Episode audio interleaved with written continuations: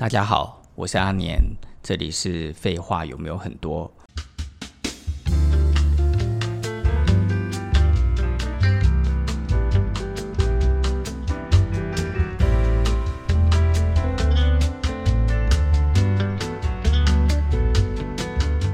这是我们第一次的开录哦，那当然是希望可以让大家喜欢呃这个频道。最主要，我是希望可以借由这个频道来跟大家分享一些关于生活设计跟文化思想的议题。今天最主要是要跟大家分享的是赛博朋克，因为最近其实有关于赛博朋克之类的设计还蛮多的哦，所以我就想说来跟大家聊一聊。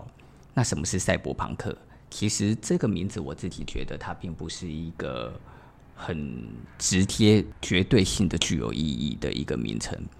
老实讲，我们现在所身处的世界也已经进入了赛博朋克的一个状态了。我们现在解释一下这个名词它的含义哦。赛博朋克它其实是模控学跟朋克的一个结合词哦。那它最主要在谈的事情是一个以资讯技术为主体的科幻故事的背景。那在这个背景里，大多都会建立在低端生活跟高等科技的一个结合，以及先进的科学技术，再以一定程度的崩坏的社会结构来产生一个对比。这样讲听起来好像是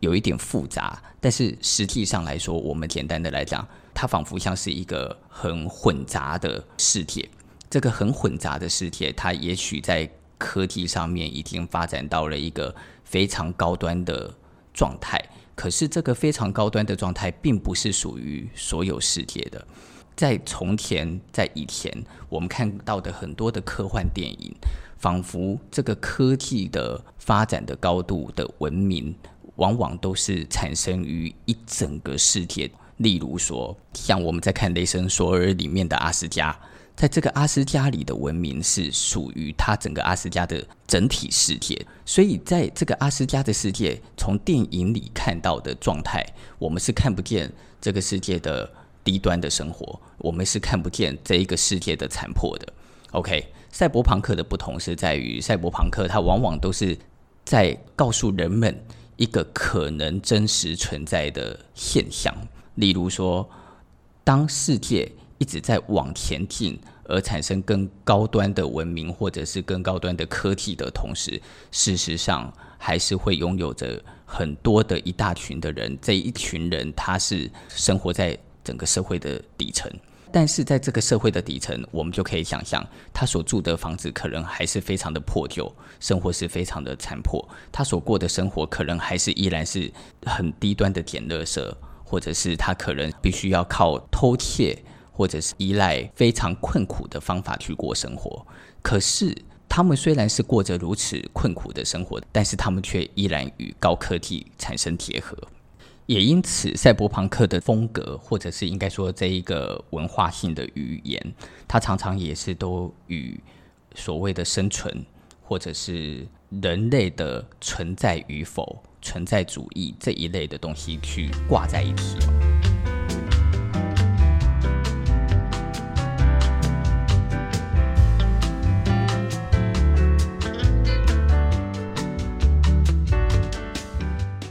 曾经有人尝试要去定义有关于赛博朋克的文学运动的一个社会思潮，他们所看待的一个事情，就是在谈一个反乌托邦的未来。他们在谈的东西是说，日常生活如果受到急剧改变的科技影响，普及的电脑化、资讯笼罩全球，它就会去侵入性人体的改造。当然，在我们的这个世界上，轻度性人体改造这件事情，可能还会有一段时间才会发生啊。但是我在想，它最主要要表达人的科技在一个过度发展的快速性里，它可能会去影响着人非常强烈的生活的方法。举例来说，就像是原本我们的世界，你可以想象吗？古代人他的生活里，如果突然拥有了 iPhone，那会变成一个什么样子？我想，它可能就是一个非常有趣的状况。好，呃，如果你是一个古代人，你没有水，没有电，可是你突然的进入到了一个拥有 iPhone 的状态，突然就有电了。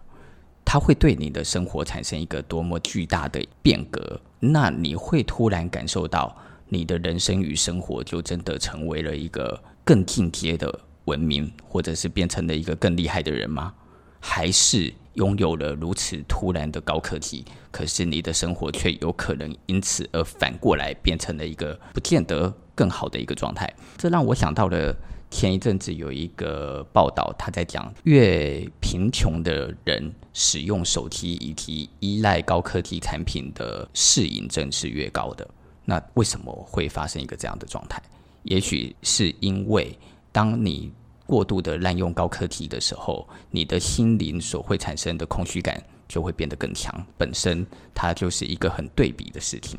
那赛博朋克在这些事情里，它其实蛮重要的，也就是是在反映一个很对比的状况，也就是高科技与非高科技。它也在谈一个生存与非生存、存在与非存在之间的事情。那所以这一类对比的状态，我们会发现它非常适合被应用到电影里面去。所以。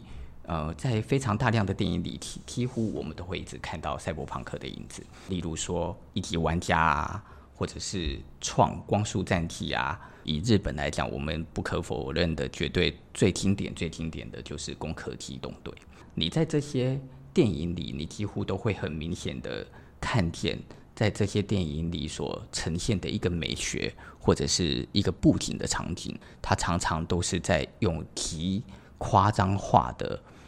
对比感来塑造，例如很科技感的城市，几乎都是住着所谓的最顶尖的某些精英的人士。画面的镜头一转调，走到城市的底层，你就会在这个城市的底层看见非常多肮脏的、颓圮的，整个几乎都是毁坏的城市的面貌。这个城市的面貌由镜头从前往后一拉，你就会看见对比的城市与。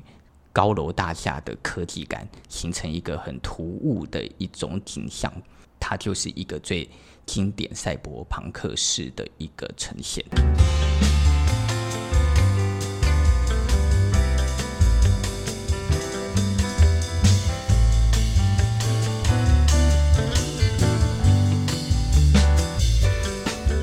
在我们刚刚所讲的这么样的一个对比性那么强烈的一种场景，视觉场景里面，其实它就很容易产生，或者是用视觉来塑造出一种人类思想上的对比哦。这个思想上的对比就有点像是纯洁跟心灵的肮脏啊，或者是我们刚刚所讲的高科技跟所谓的低阶的工业化。或者是我们在形容所谓的最精英的跟最底层的工人这样子的一种对比，OK，这些对比它其实事实上它在视觉的影像上所诠释出来是有一定想要去表达所谓的视觉上的好与坏，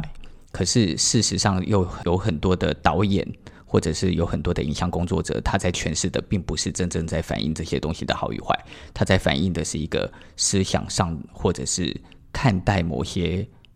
主义上面的对立面哦。所以在大多数的电影当中，我们就会慢慢的发现，从十几年前到现在，有越来越多的电影都在做这件事。包括我们所知道的《银翼杀手》，它就是这一类电影里面最关键的，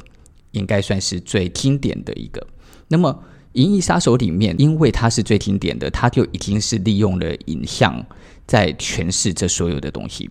例如，他在诠释那个时代的世界，因为已经被摧残的不像是现在的地球了，所以阳光根本就照射不进来，所以所有的城市跟所有的面貌。几乎都是在一个灰蒙蒙的情况底下，很高科技的一种未来性的城市，从空中的俯瞰依然是存在的。可是，当他将整个镜头转移到地底上的时候，就像我刚刚在前面那段所讲的，你就会很明显的看见这些仿生人或者是真正的人类，他们几乎都是在一种很残破的社会情况底下在过生活，所以。从影像，它其实就会变成在反映故事本身深度的一个基础。而为什么《银翼杀手》在这件事情里面，他还会拥有让在日后成为最经典的电影。其中还有一个原因，是因为他借由这个电影在反思所谓的存在主义这件事情。存在主义这件事情，其实最主要就在讲说，我究竟存不存在？我究竟是不是我？那我怎么知道我是我？好，例如一个城市，它已经毁灭了，或者是它已经颓圮掉了，它究竟还是不是曾经存在的这个城市？它是否依然伟大？一样的道理，他开始在谈的就是这些人与仿生人之间，究竟人觉得仿生人不是人，而仿生人自己又觉得自己是不是人呢？他们究竟有没有灵魂，或者是他们究竟存不存在？在《银翼杀手》里面就花了非常多的篇幅在讲这件事哦。所以，尤其在《银翼杀手》的第一集里，有三个主要的角色，这三个主要的角色。从逻辑的推演上来讲，应该都是仿生人。第一个是哈里逊福特的角色，他的角色其实是一个完全不清楚自己是不是仿生人的人，一直到了连到第二题，事实上都没有公布这个答案，只是这是一个推敲，觉得他可能是，但是从头到尾都不讲他是不是的这件事，反而替这部电影增加了更深的一个含义哦。那么第二个角色，也就是女主角 Rachel 这个角色，这个角色她一直以为自己是人类，所以他是用一个自诩为人类的高高在上，来当做自己是人类中的精英，而来鄙视仿生人的。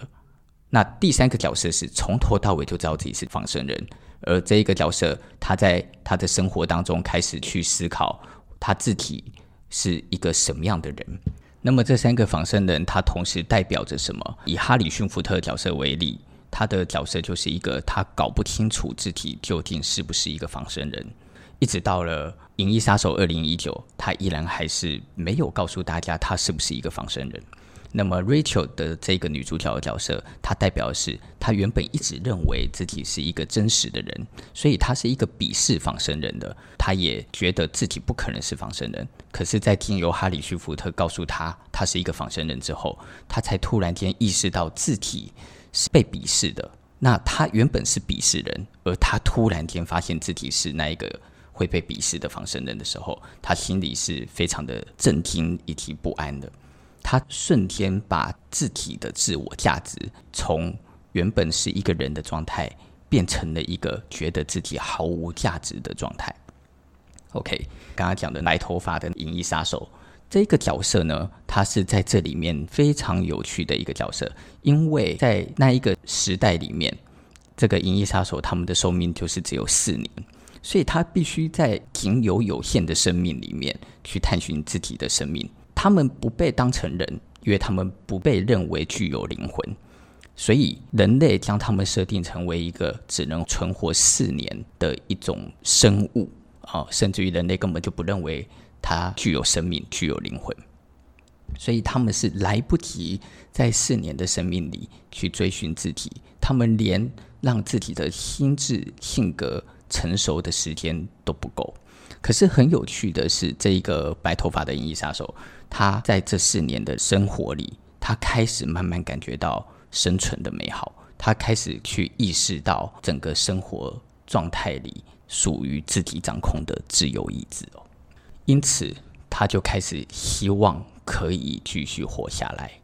当然，他没有办法，因为他的设定就是如此。可是他一直到最后死亡的时候，他事实上是一个最清楚以及最珍惜自己存在与生命的角色。而反观 Rachel 这样子的一个女主角呢，她原本一直认为自己是一个人，但是当她被告知她自己是仿生人的时候，她却开始贬低自己，并且觉得自己不再是拥有价值的。其实这本身就是一个人类对于自我的一个疑惑：为什么人类一直以来会需要有信仰？是因为我们需要依赖着信仰以及相信神来告诉我们自己，我们人类的存在是拥有一定的意义。可是，在《银翼杀手》跟《赛博朋克》的这一个逻辑里面，它其实也一直不停地在告诉大家说。人，如果你没有运用你的自由意志去寻找属于自己的意义，事实上，我们不见得是一个真正具有意义的人，或是我们就不具备意义。我们跟其他的物品几乎等于是一个相对等的事。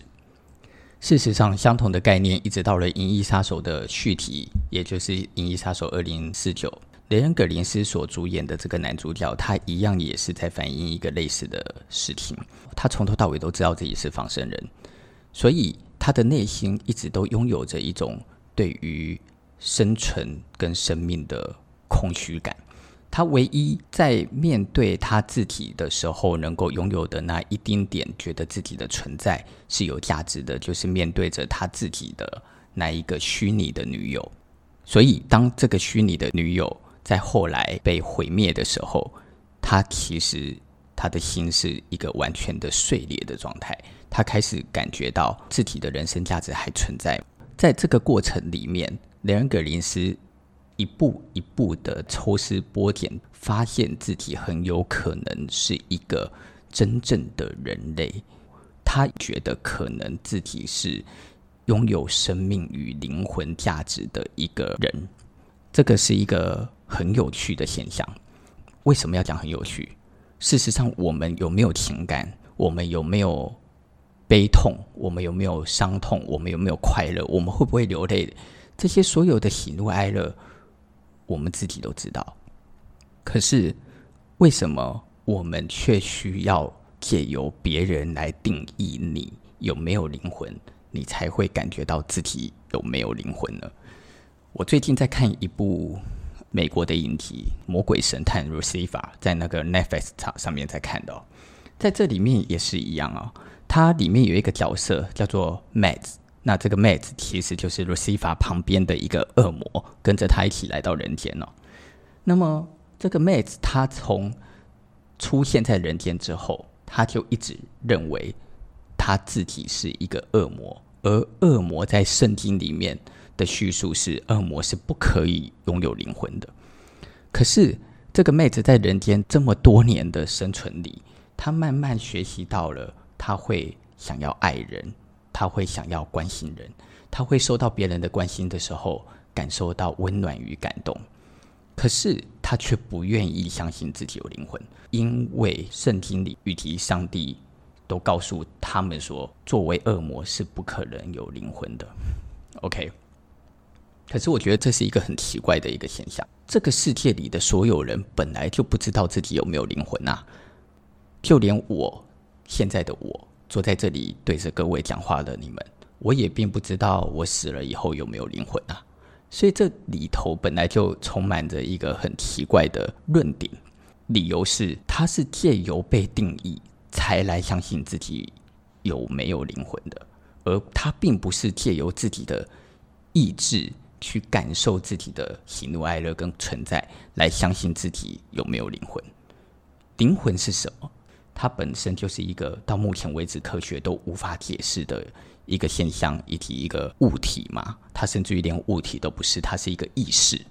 意识的存在，事实上对我来讲，某个程度它就已经代表着灵魂的存在。如果我们可以意识到自己对于生存跟自我生活的价值，我觉得。我们就已经拥有灵魂了。可是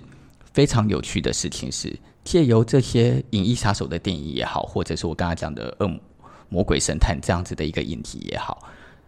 这些电影不停地在告诉我们，我们的人类的愚蠢，它常常都是愚蠢到眼睛见不到自己身边真实的事实。而还需要依赖着别人来告诉我们我们的价值是什么，我们才会愿意相信自己是有价值的。这个是我在看《银翼杀手》以及在看《魔鬼神探》的时候的一点点的一个感想哦。当然，我想这一段在谈的这件事情，它几乎也与日本的攻壳机动队有着异曲同工的概念，甚或是有非常多的相似的地方。也就是这些的人类全身的上下，其实有非常多的，不管是手也好，眼睛也好，甚或是他的全身上下，可能几乎就只剩下某一些部分大脑是属于他原本自己的，而其他部分全部都已经是机器了。他必须依赖着这个高科技的医学或者是高科技的机械，才可以让他继续能够生存与生活。那他怎么看待自己？他还愿意相信自己是一个人类吗？这本身就是一个非常吊诡的事。可是这一个吊诡的事情，已经慢慢慢慢的在这个现实的生活当中，已经开始在成型了，而且终于有一天，它是几乎就是会成真的。我们再举一个例子，一级玩家。其实事实上，一级玩家也好，或者是像 Matrix，就是骇客任务也好，他们除了赛博朋克的一个美学的运用之外，他们另外又在从刚刚我们所讲的机械与人、哦仿生人这样子的一个议题里，在探讨进去一个更深入的事情，也就是意识。我们刚刚在前面已经谈到了关于意识所存在的可能性，以及这个意识是由你主宰还是由别人定义。骇客任务跟一级玩家，他用了两种不一样的方法来看待这件事。骇客任务在谈的是一个借由网络的世界去重新诠释这整个世界存在的定义，所以你是进入网络去行塑你的生存，而在这个网络里的生存里，网络的世界几乎也就已经成了一个全新的世界，而一级玩家。在整个诠释的立场上，也是一个非常相像的。他在告诉你，你的生存的环境的世界是如此，可是当你进入了网络之后，你可以完全重新建构一个你的生命价值。当然，它为它的差异点的不同，是在于《Matrix》里面在谈的事情是用一种更神学的角度在看待这个世界观，所以他在这个神学的角度里告诉你神。如何可以借由一个网络的状况来拯救人类跟对抗？而一级玩家在谈的事情是，你如何能够分辨出你在真实世界的生活，以及你在虚拟世界时候的生活。那如果有一天你在虚拟世界里，你所存在的价值比你在真实世界的价值还要来得高的许多的话，那么你还愿意回来这个真实的世界吗？所以。你会发现，在赛博朋克里，事实上，它都强烈的有着某一种程度上的反乌托邦的悲观主义的色彩。他们常常都会将视角放在未来科技高度发达大时代底下的底层小人物的身上。你看，一级玩家的主角，他本身就是一个这样子的人，或者是像《银翼杀手》的雷恩·格林斯，也是这样的人物。所以在表面上非常兴盛的表象之下的这些社会里腐朽的人性的堕落，他对于未来去产生的一种很悲观的预言，这也是在这个阴暗角落可能会带有可能性希望的英雄。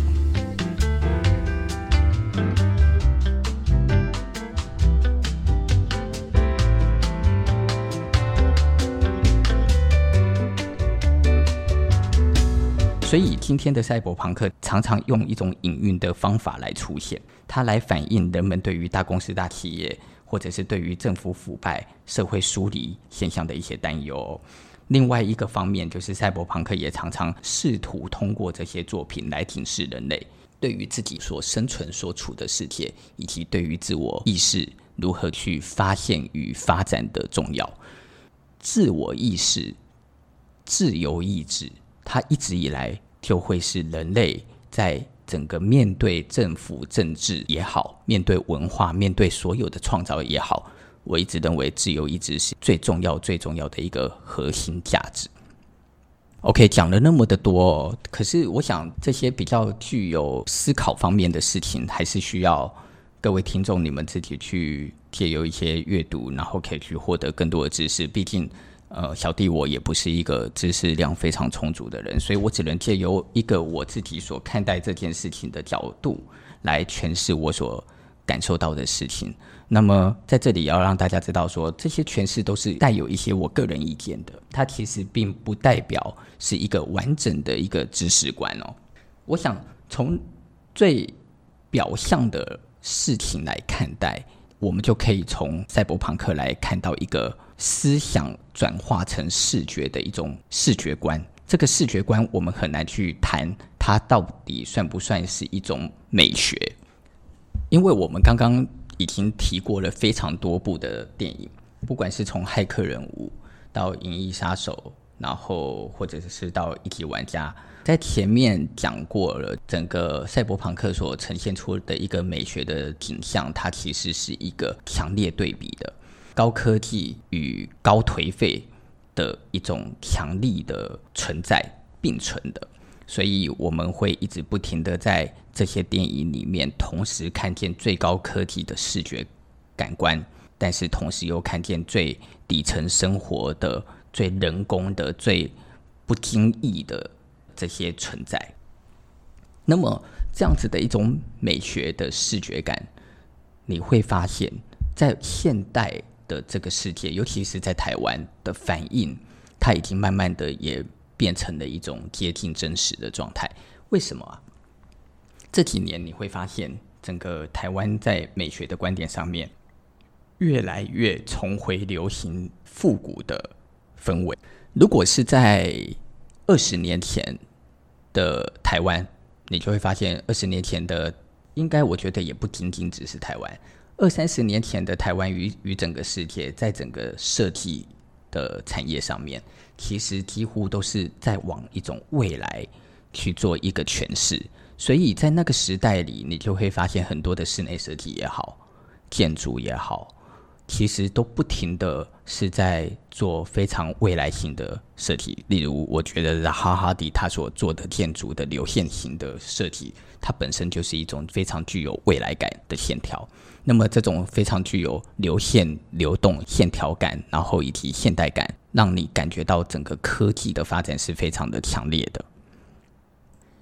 因此，在十几二十年前的那个时代，我们所看见的，例如普利兹克建筑奖颁发的这些建筑师，都是具有强烈建筑风格的建筑师。为什么会是这样？因为在那个时代，二战结束以后的三四十年，整个世界在经历一种重置与重建的阶段，整个自由的主义蔓延着大多数的世界里的国家，所以希望所有的。艺术家也好，建筑师也好，大家不停地去找寻新的可能性，它就成了整个世界一起努力迈向的目标。所以你会发现，在二战以后一直到现代，事实上非常多的绘画建筑的流派，它是不停地在改革。不管是我们所知道的现代主义、包豪斯，甚或是我们到近代的安藤忠雄、扎哈·哈迪这些人，他们几乎都是借由自己的。我们刚刚讲的自由意志，在发展着一些更惊人的、更有前瞻性的、更有未来感的一种美学或者是建筑的发展。然而，在这个过程当中，也有一些事情会随着时代跟整个地域环境、世界的转变而慢慢改变。当世界进步到了两千年以后、两千一零年以后的世界，你会开始发现整个地球的。反应已经越来越大。我们现在所处的整个的生活，夏天越来越热，冬天越来越冷。我们的环境已经越来越糟糕，塑胶已经蔓延在整个的海洋里面了。所以，很多的人类其实，我们虽然没有能力可以真正去做太多的改变，但是大家也借由这件事情开始不停的反思。这些反思，它是隐含隐约的反映在整个社会里头的。所以，例如像我作为一个室内设计师，我从十几年前就开始思考，我们到底可以利用什么样子的设计的方法来减少资源的浪费。那么，这个资源的浪费要减少的话，就代表我要做的事情必须尝试更少哦。例如，让工法变得更简单；例如，让材料的原始感能够更强烈的增加。当我可以更利用原始的材料，而不产生过度的加工。当我又可以保留住原始建筑或建物的某些事情，也许我就可以更有机会去制造出一些更符合这个时代跟这个环境的形式样式的设计。而这些形式样式的设计，它在某些程度上，它要去反映这件事情，它更有可能让视觉感好像仿佛并不是更未来的，而是更保守、更传统工法的。在某个程度上来讲，它就更接近，仿佛看起来像是没有设计的设计。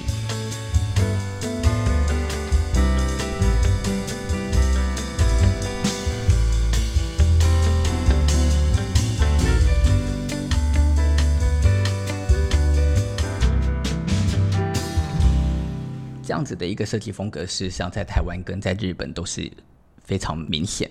的存在的哦。尤其是在这一两年的台湾，你几乎常常会看到有非常多的咖啡馆也好啊，或者是一些所谓的网红店也好，你走进去到里面，你就会发现他们是利用老房子原始的结构留下来啊，将整个吧台或桌子做得非常像是老旧的东西。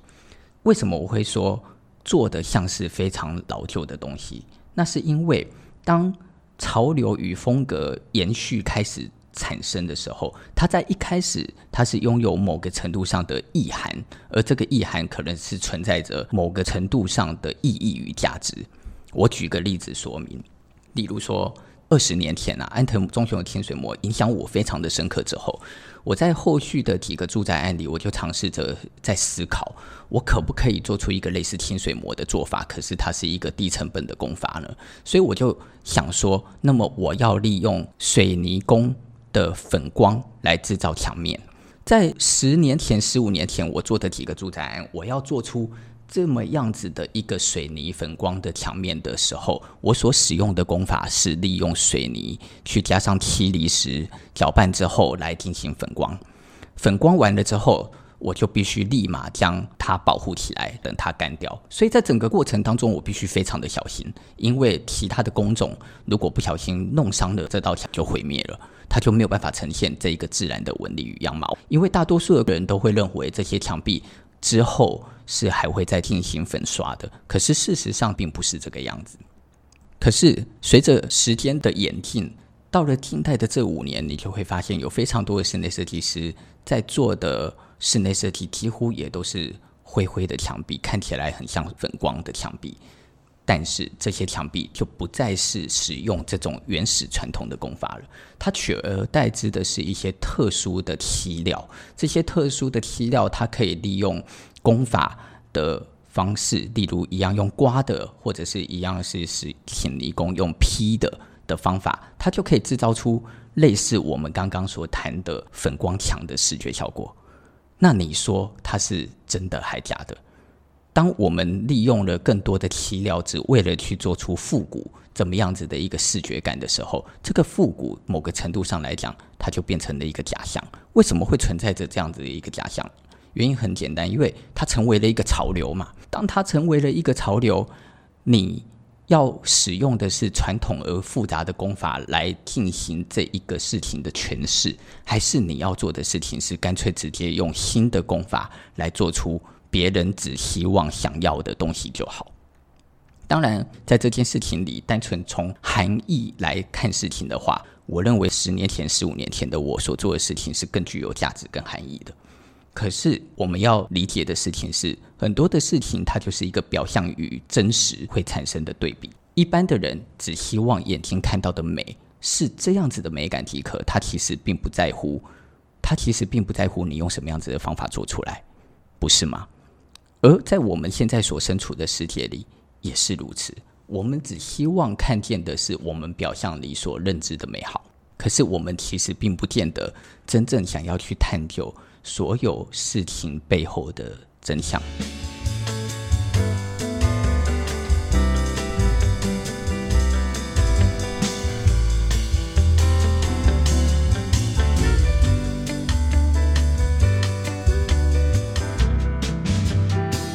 所以在现在这个时代性来讲，整个利用一些原始材质或者是新式材料所产生的一种颓废性的仿旧性的复古感的设计，事实上，它几乎已经也算是成为了当代社会所反映的某种程度的赛博朋克。我觉得这个是一个大家很很不经意的，却不小心的。就已经开始在将我们自己的世界与我们所想象的电影产生了一个连接，所以从某个程度上来说，我自己常常会认为，在台湾面对风格以及一个潮流的运作，其实常常都是在一种无大脑的情况下在进行的。人们只是看见直接性的风格，就一股潮流的全部都想要照抄。反观，我的确是比较欣赏日本的设计师或建筑师们，他们在面对一些东西所要重新呈现的时候，他们都会去找寻这一个呈现背后对于整个日本社会或者是日本建筑能不能产生一个新的影响或者是反思。所以在日本，在一九八零年、一九七零年的。那个过程里所出现的新陈代谢派，这个新陈代谢派他们所做的建筑，其实某个程度上来讲，我觉得就非常的具有一种赛博朋克式的思潮。他们在定义未来日本建筑所可能需要的转变，他在重新定义一个可能性的日本人未来的生活，而这个未来，他们迈向了一个全新的工法，去找寻一个。可能是的一种生活模式，所以那个时候出现了，例如说像黑川纪章的中银胶囊大厦之类的建筑，这些东西它都充满着一些非常未来感的场景设定。虽然新陈代谢派到后来它是不太可能发生而渐渐的消失，可是它却影响着后代的日本建筑师很多的思潮，这些思潮。我们必须说，它是非常的具有价值的。这些价值一直影响到现代的日本建筑师，而从现在的日本建筑师的手上，你也慢慢也看见了，从一种带未来的想象，回归到了一种更精简的、更往人性、跟生存发展的一个可能性。所以，我们在这里又看见了隈研吾他所做的建筑，回归到尽量使用木构造。当然，并不是为了要去批评哦。而是是，我们也必须要去反思的是，他的为了使用木构造而去做的建筑，它是一个真实的使用木构造吗？还是也许它是假的？因为我们的眼睛看不见真实，所以我们就要练习对很多的事情怀疑。这道理就跟我们在台湾看见的很多所谓的旧建物的再利用、旧建物的再改造，这些再利用与再改造究竟有多少？它是一个真实的。我们看见的很多复古的空间，有多少？事实上，它是耗费了更多的精神去做出假的旧的。所以我们在反映这些东西，去看待它与赛博朋克的一种关联性的时候，事实上，我觉得赛博朋克的这一个定义，它是可以让我们更具有某个程度上对于整个社会环境。建筑美学，甚或是人，我们刚刚所谈的人的自由意志，对于自我价值的存在与不存在的一个很重要的思考。